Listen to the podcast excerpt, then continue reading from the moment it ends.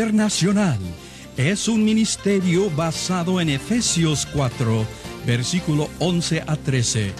Y Jesús mismo constituyó a unos apóstoles, a otros profetas, a otros evangelistas y a otros pastores y maestros, a fin de perfeccionar a los santos para la obra del ministerio, para la edificación del cuerpo de Cristo, hasta que todos lleguemos a la unidad de la fe y del conocimiento del Hijo de Dios, a un varón perfecto, a la medida de la estatura de la plenitud de Cristo. Para más información de cómo tú puedes ser parte de vida, puedes contactarnos en la siguiente dirección.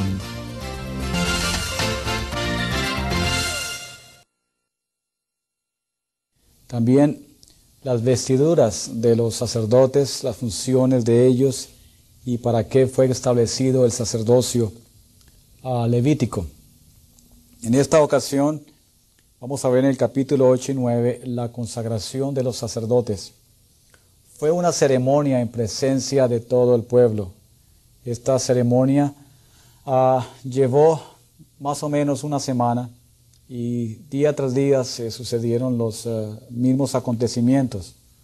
Moisés ministraba y en esta ceremonia ah, se dio el realce al sacerdocio para que viera el pueblo la importancia de considerar lo que Dios había establecido a través de ellos.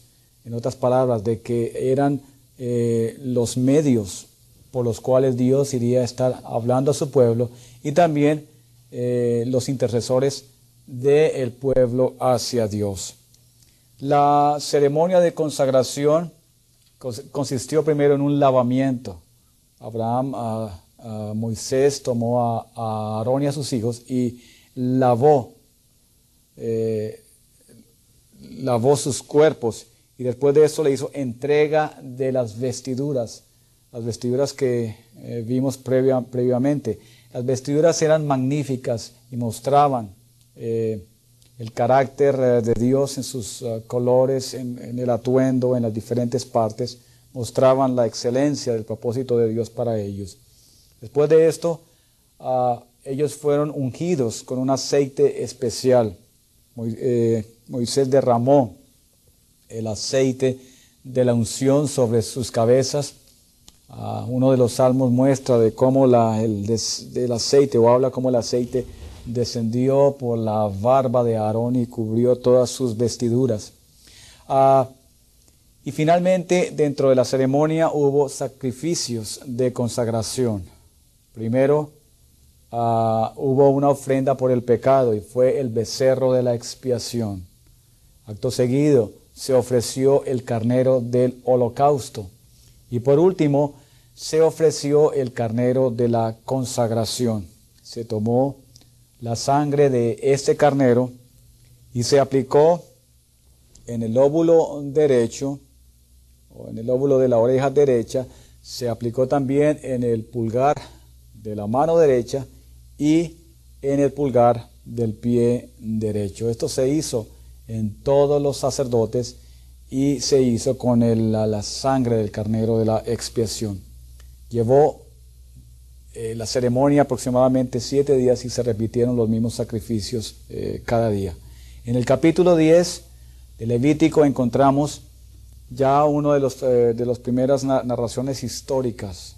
no tiene que ver con leyes, pero muestra la irreverencia de dos sacerdotes, Nadab y Ellos habían subido con ah, Moisés hasta la mitad del monte y también habían estado con los 70 ancianos que recibieron eh, también las leyes y que estuvieron allí promulgando el pacto.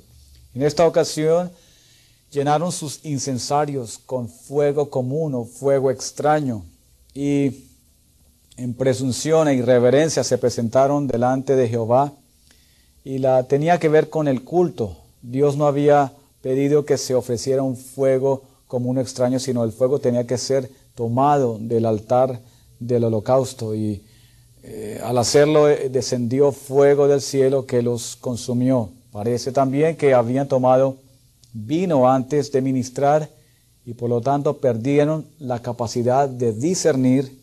Salió fuego de delante de, de Jehová y los quemó.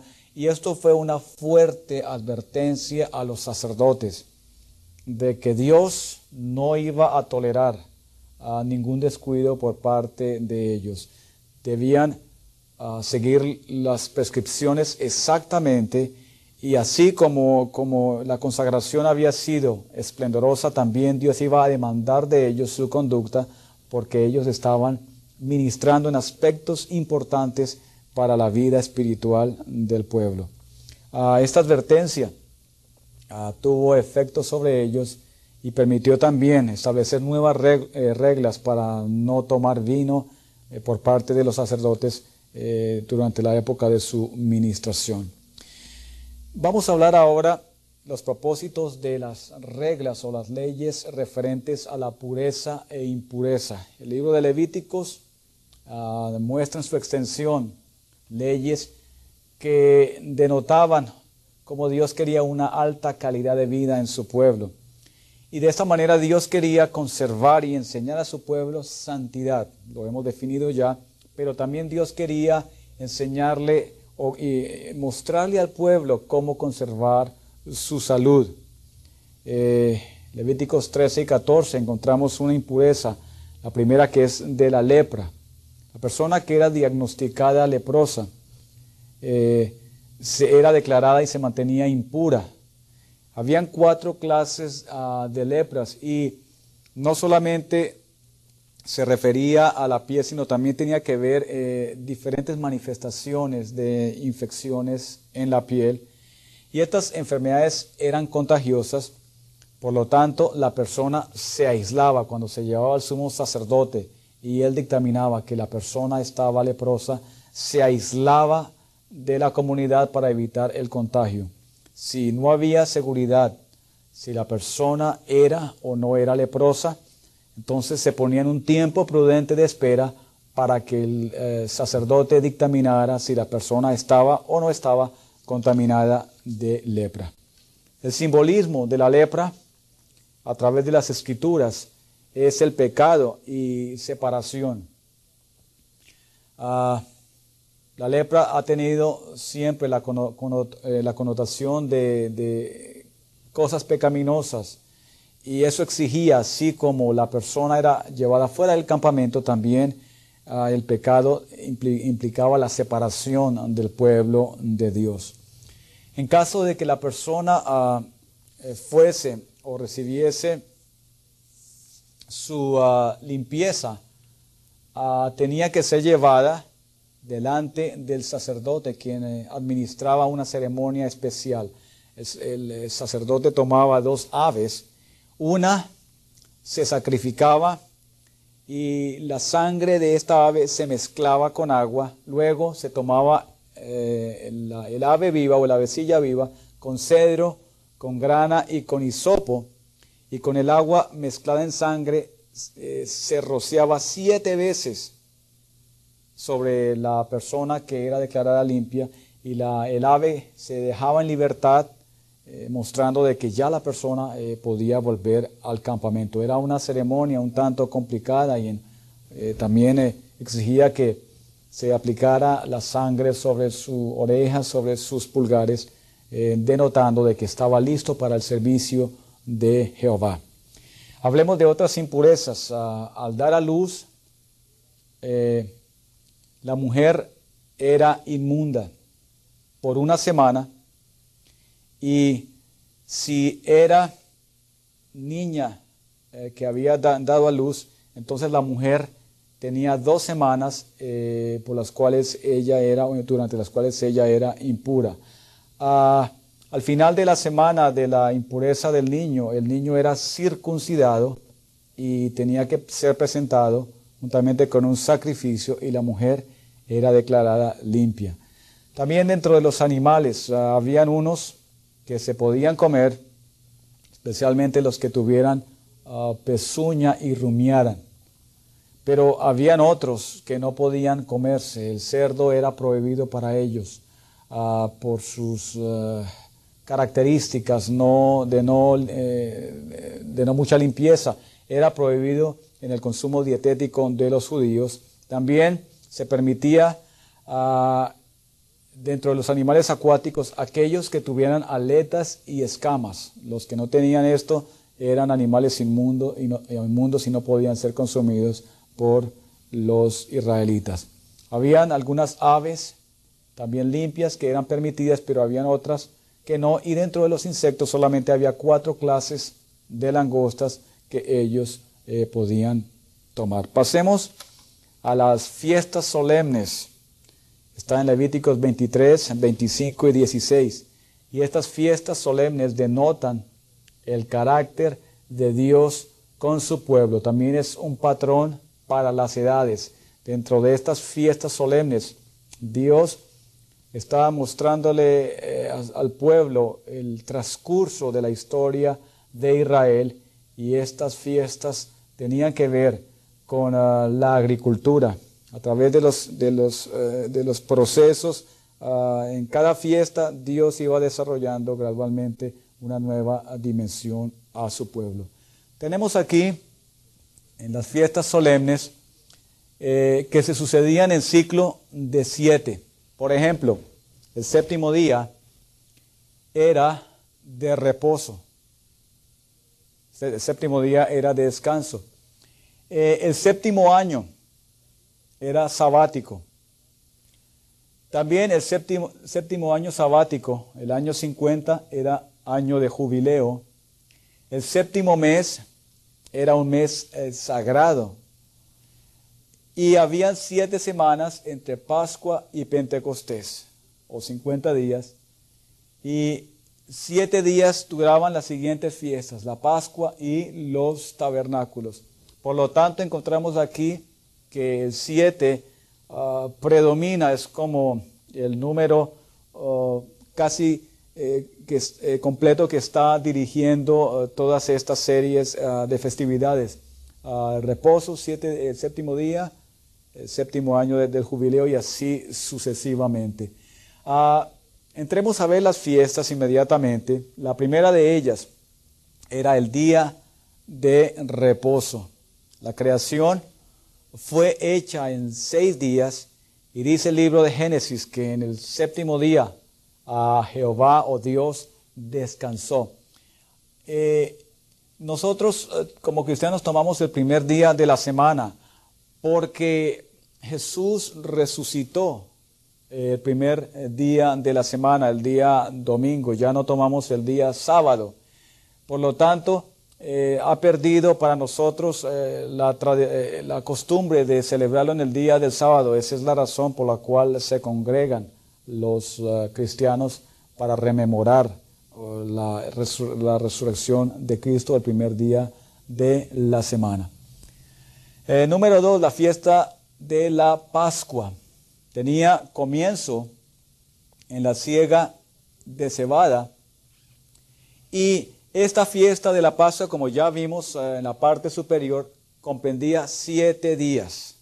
Eh, la Pascua era cuando eh, Dios había visitado al pueblo de Israel ah, en su esclavitud en Egipto y con mano fuerte, cuando Faraón no quiso dejarlos ir, Dios castigó a los primogénitos de los egipcios y sacó con mano fuerte a su pueblo como recordación de ese evento Dios instituyó la Pascua. La Pascua, por lo tanto, tenía que ver con el Cordero Pascual. Ah, en una de las clases pasadas en el libro de Éxodo vimos cómo ah, tenía que prepararse este Cordero, tenía que ser de un año, tenía que ser macho, ah, tenía que ser sin tacha en su cuerpo y tenía que ser sacrificado entre las dos tardes. También tenía que ser asado y comido por la familia eh, con, ah, con hierbas amargas y con pan sin levadura, la familia tenía que estar de pie y vestida como vestido, ah, como para ir de viaje. Esto mostraba de que el viaje de los ah, hebreos había sido intempestivo, que Dios les había visitado en esa noche cuando el ángel pasó destruyendo todos los primogénitos de los egipcios. Después de la, de la fiesta de la Pascua, el primer día de la semana venía la ofrenda de las primicias. El sacerdote ah, presentaba las primeras gavillas mecidas delante de, del Señor. Y esto muestra cómo ah, Cristo Jesús también eh, fue las primicias de los que, de los que durmieron, pero fue levantado también eh, el primer día de la semana. Ofrenda de las primicias nos está mostrando aquí a Cristo Jesús en su ah, carácter de redentor y que se levantó el primer día de la semana. La tercera fiesta que vamos a considerar es la fiesta de Pentecostés. Pentecostés significaba 50 ah, y desde la fiesta de, la, de, la, Pascua hasta Pentecostés transcurrían exactamente siete semanas, 50 días. En estos 50 días ah, Israel llegó al Sinaí y allí recibió ah, las leyes de la mano de Dios. Eh, esta fiesta de Pentecostés también se conocía como fiesta de las semanas y era el fin de la cosecha del trigo. Ya no tenía que ver con la cebada como eh, la Pascua, pero en esta ocasión tenía que ver con el trigo y era el fin de esta cosecha. Podemos decir que Pentecostés en el, en el libro de, de los Hechos refiere al derramamiento del Espíritu Santo cuando los 120 que estaban allí en ese aposento alto eh, recibieron la plenitud del Espíritu y hablaron en lenguas, ah, cumpliendo de esa manera ah, eh, el aporte principal de esta fiesta que era eh, traer la fiesta de las semanas o el recordatorio del fin de la cosecha del trigo. En la fiesta número 4 tenemos las trompetas. Las trompetas fueron utilizadas por, eh, por Moisés allí durante la, peregrinación del desierto para señalar eh, o para advertir al pueblo de que iban a entrar, eh, bien sea en guerra o que debían alistarse, alistar el campamento y alistar sus enseres para viajar cuando Dios levantaba la nube y, ellos veían de que la nube empezaba a moverse. Las trompetas entonces tenían ah, su, ah, su trabajo principal era advertir o amonestar al pueblo de que un acontecimiento importante estaba por suceder. Y aquí sucede el primer día del séptimo mes. Ah, sabemos que la Pascua, más o menos, fue en el transcurso de los, meses de marzo y abril. Aquí ya nos trasladamos en la fiesta de las trompetas al séptimo mes eh, el primer día ah, de la semana se tocaban las trompetas de plata anunciando al pueblo ah, próximamente de que venía el día importante, el día décimo, el día de la expiación. Este primer día del séptimo mes era también el primer día del calendario civil. Los ah, judíos tenían dos calendarios, el civil corría desde el primer día del séptimo mes y también tenían el religioso. Aquí anunciaba el nuevo año de los hebreos, las trompetas, y como dije antes, era una preparación no solamente para el día de la expiación, y, sino también para los eh, tabernáculos, de que el pueblo se preparara en recogimiento, de que estuviera listo ah, para cuando llegaran esos días, eh, no eh, los tomara por sorpresa y estuvieran ceremonialmente listos para participar en ellas. Eh, la fiesta número 6 es, ah, la número 5 es el día de la expiación, el día más importante en el calendario de los, ah, de los hebreos. Este día de la expiación era el único día en que el sumo ah, sacerdote entraba al lugar santísimo. Durante los 364 días, el sumo sacerdote y ningún otro sacerdote podía entrar a esta cámara. Esta cámara estaba sellada y cerrada y eh, solamente eh, podía hacerlo durante este día bajo estrictas ah, regulaciones. Ah, tomando algunos de los escritos ah, de los judíos, vemos por ejemplo de que el sumo sacerdote era tomado días antes de que llegara el día de la expiación y era casi prácticamente secuestrado, eh, no contra su voluntad, pero de una forma voluntaria, los sacerdotes se aseguraban de que él estuviera listo, porque si el sumo sacerdote estaba ceremonialmente ah, ah, no dispuesto para observar este día, entonces no habría perdón de pecados para el pueblo y esto en la mente del judío, por supuesto, que eh, no podía ser tolerado. Por lo tanto, los sacerdotes se aseguraban de que, el sumo sacerdote estuviera ah, preparado, uh, se le, tomaban el tiempo de él para leerle pasajes del libro de los Salmos, también de, la ley, y constantemente estaba repasando él a la rutina de lo que iría a pasar en ese día. Eh, todo era meticulosamente estricto, de, tal manera que le hacían recordar lo que él tenía que hacer para que cuando llegara el momento estuviera dispuesto. Eh, hemos, ah, llegaban hasta el extremo, por ejemplo, de que le preparaban a una mujer, otra esposa, en caso de que su, de que su esposa ah, muriera. Si moría, pues no, no estaba en capacidad para ejercer en su plenitud, por lo tanto tenía una esposa ah, en reserva y eh, esto más o menos eh, estaba aconteciendo en la, durante la época del Nuevo Testamento por escritos de, los judíos. La Mishnah nos relata parte de esas actividades. Ese día, el sumo sacerdote eh, en la mañana llegaba y se identificaba con los animales, con, los becerros que iba a ofrecer y también con los carneros. En primer lugar, él tenía que ofrecer por su propia casa, por su propia familia. Y antes de entrar al lugar santísimo, él tomaba, eh, él tomaba del altar ah, del holocausto eh, carbones y los ponía en el incensario. Y tomaba también un puño de, del incienso. Y de esa manera se dirigía al lugar santísimo.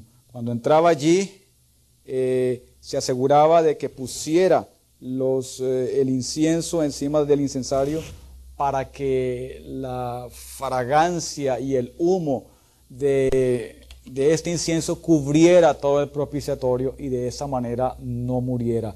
Cuando él estaba allí eh, en esa nube, él salía y se aprestaba para el sacrificio principal, el de su casa, ah, él ponía las manos sobre estos animales, eran sacrificados y se encargaban ellos de que la sangre que fuera tomada fuera llevada dentro del lugar ah, santísimo. Era, era una ceremonia un tanto complicada. Él tenía que seguir todas estas indicaciones con mucho cuidado. En primer lugar, él tenía que, la sangre allí dentro del lugar santísimo, rocear hacia el oriente y luego eh, siete veces tenía que hacerlo delante del arca del pacto. Siete veces, cuando culminaba la séptima vez, salía con esta, con esta sangre y ya había regocijo, porque por lo menos el sumo sacerdote había hecho expiación por su propia casa. Luego de esto, él tenía sus vestiduras, eh, no podía ponerse eh, las, vestiduras azules y las espléndidas, sino era unas vestiduras sencillas, eh, la, túnica de lino. Él ah, se apestaba seguidamente para traer los siguientes animales y en esta ocasión no era por su casa y no era por su familia, sino era por los pecados de toda la nación y de todo el pueblo de Israel. Los confesaba ponía sus manos sobre el animal, el animal era allí degollado en el altar del holocausto y la sangre de este animal era llevado dentro para repetir una vez más la acción que había hecho previamente. Él tomaba la sangre otra vez, hacía lo que eh, eh, con su dedo estaba lanzando la sangre hacia el oriente y luego siete veces delante del arca del pacto. De esa manera, eh, estaba Dios perdonando los pecados del pueblo. Ah, simbolizaba de que en este día tan especial Dios había escuchado la petición del sumo sacerdote y que se había presentado no con su propia sangre, sino con sangre de animales para que la expiación fuera completa tanto por, eh, por eh, la casa del sacerdote y sus hijos, como también por la nación de Israel. Acto seguido él salía, tomaba un baño y venía el momento importante en que, tomaba, en que se vestía con las vestiduras ah, espléndidas. Ah, y el pueblo alrededor se regocijaba ah, porque se habían cumplido o se había observado los preparativos, se habían llevado a buen término con el día de la expiación. Traían luego los animales, uno que iba a ser sacrificado y otro que iba a ser por eh, Azazel. Y eh, estos eh, animales tenían que ser, uno simbolizaba de que el pecado ya Dios ah, lo iba a lanzar lejos, de que Dios nos iba a acordar más de él.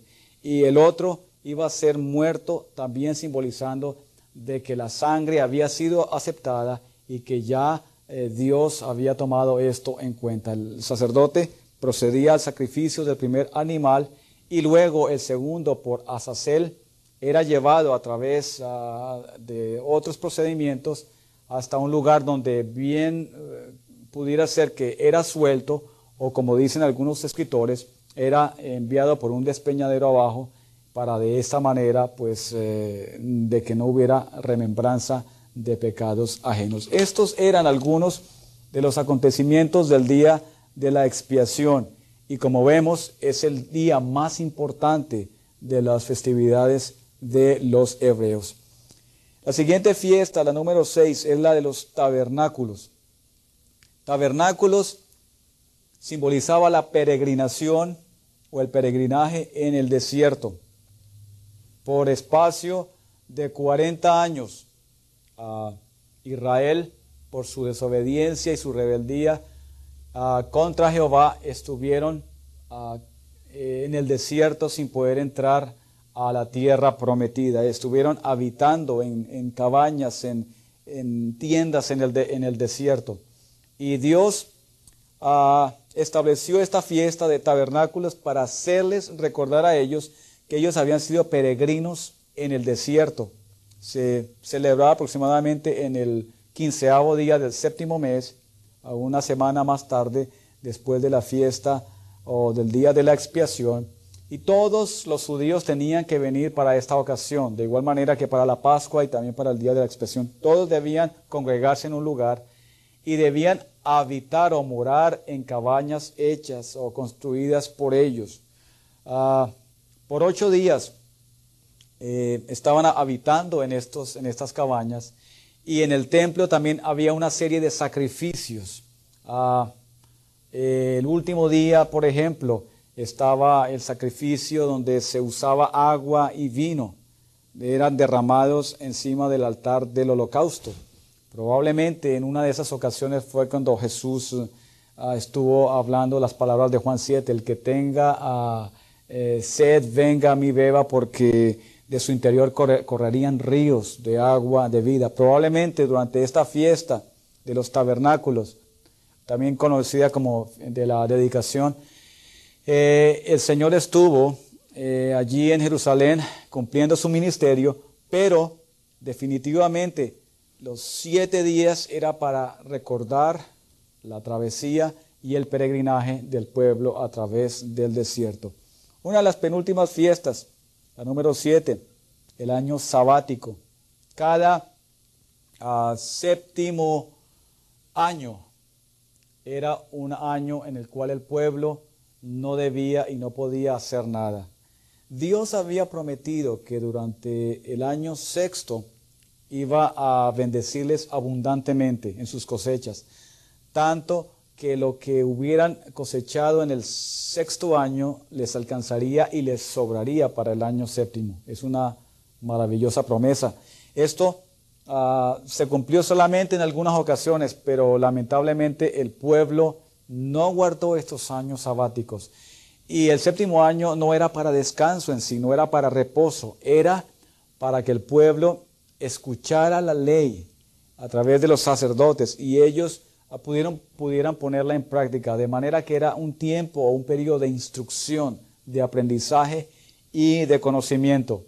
No se cumplieron estos años sabáticos y Dios tuvo que eh, eh, llevarlos al cautiverio babilónico a través de 70 años precisamente por la falta de cumplir o de observar estos años sabáticos. ¿Qué pasaba durante este tiempo también? En este, en este tiempo de año sabático, como en el año de jubileo, ah, sucedía algo particular. Eh, todas las deudas ah, se remitían. a una persona que debiera a otra, esa deuda quedaba cancelada y en caso de que hubiesen propiedades eh, podían volver al antiguo dueño. Por lo tanto, era un periodo muy importante para ellos porque eh, mostraba cómo la herencia iba a quedar o la, la hacienda volvía a quedar nuevamente en manos de esa familia y de esa manera los nombres de los hijos de Israel no serían borrados.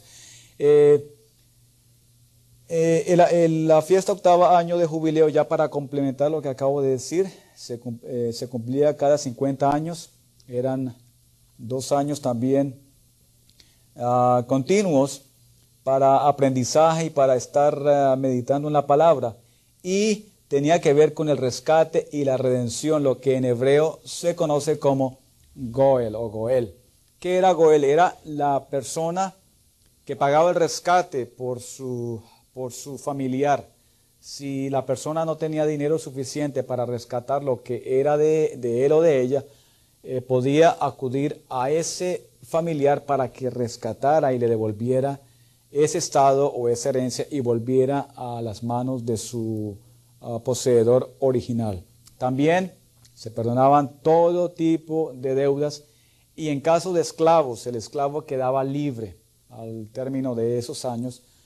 Cualquier deuda en años anteriores al año del jubileo ah, tomaba su interés, aunque Dios había, no les había permitido cobrar interés, pero se veía o se enfocaba a través de los años que faltaban para llegar al jubileo. Por lo tanto, si el valor de una propiedad ah, tenía que darse a otra persona, se dividía en los años y solamente se pagaba el valor de los años que restaban para llegar al año del jubileo. Cuando llegaba ese tiempo del jubileo, pues volvía a su poseedor original y nos muestra de esa manera cómo Dios eh, había determinado que todo en Israel quedara con sus dueños y que la tierra no iría a ser vendida a perpetuidad, sino que pertenecería a cada familia para que no hubiese desventajas, no hubiese personas eh, excesivamente ricas y también hubiese necesidad de personas extremadamente pobres.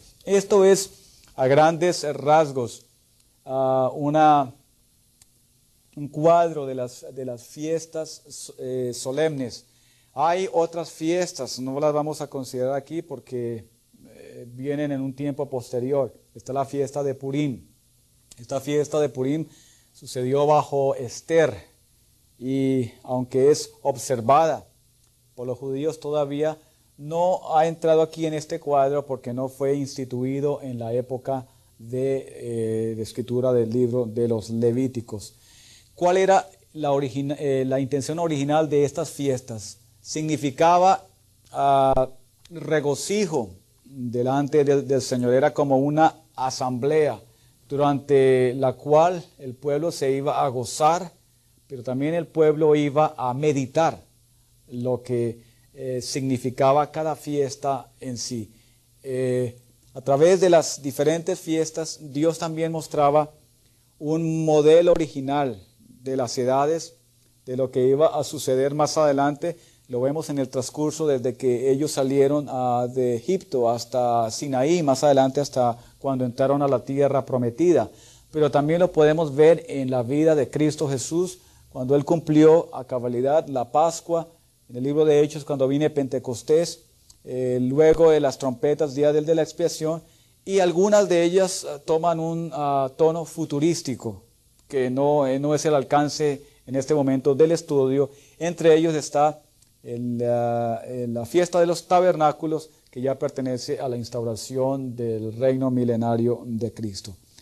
Ah, con esto concluimos el estudio del libro de Levíticos. Y nos aprestamos uh, seguidamente para entrar en el último libro, o los últimos libros, el libro de números y el, y el libro de Deuteronomio. Uh, solamente cabe hacer la aclaración de que esta serie de conjuntos y normas uh, fue una base para que Israel eh, despegara hacia la tierra prometida. Sin embargo, por la incredulidad y la dureza de sus corazones, ellos no pudieron entrar a tomar esta tierra y tuvieron que ser relegados a caminar en, el desierto por, por muchos años, 40 años, a través de los cuales estuvieron mirando de que aunque ellos fallaban y constantemente pecaban, Dios de todas maneras vertía la gracia, vertía su perdón y su misericordia a través de la intercesión de Moisés a través de la administración de los sacerdotes y cómo Dios todavía quería dirigir a su pueblo para que ellos vivieran una vida feliz y abundante. Les habla su hermano y amigo Lee Short, fundador del Ministerio Vida Internacional. Nuestro deseo es el de capacitar obreros para la obra del Señor. Si necesitas más información acerca de más cursos y su costo, escríbenos a la dirección en la pantalla. Dios le bendiga.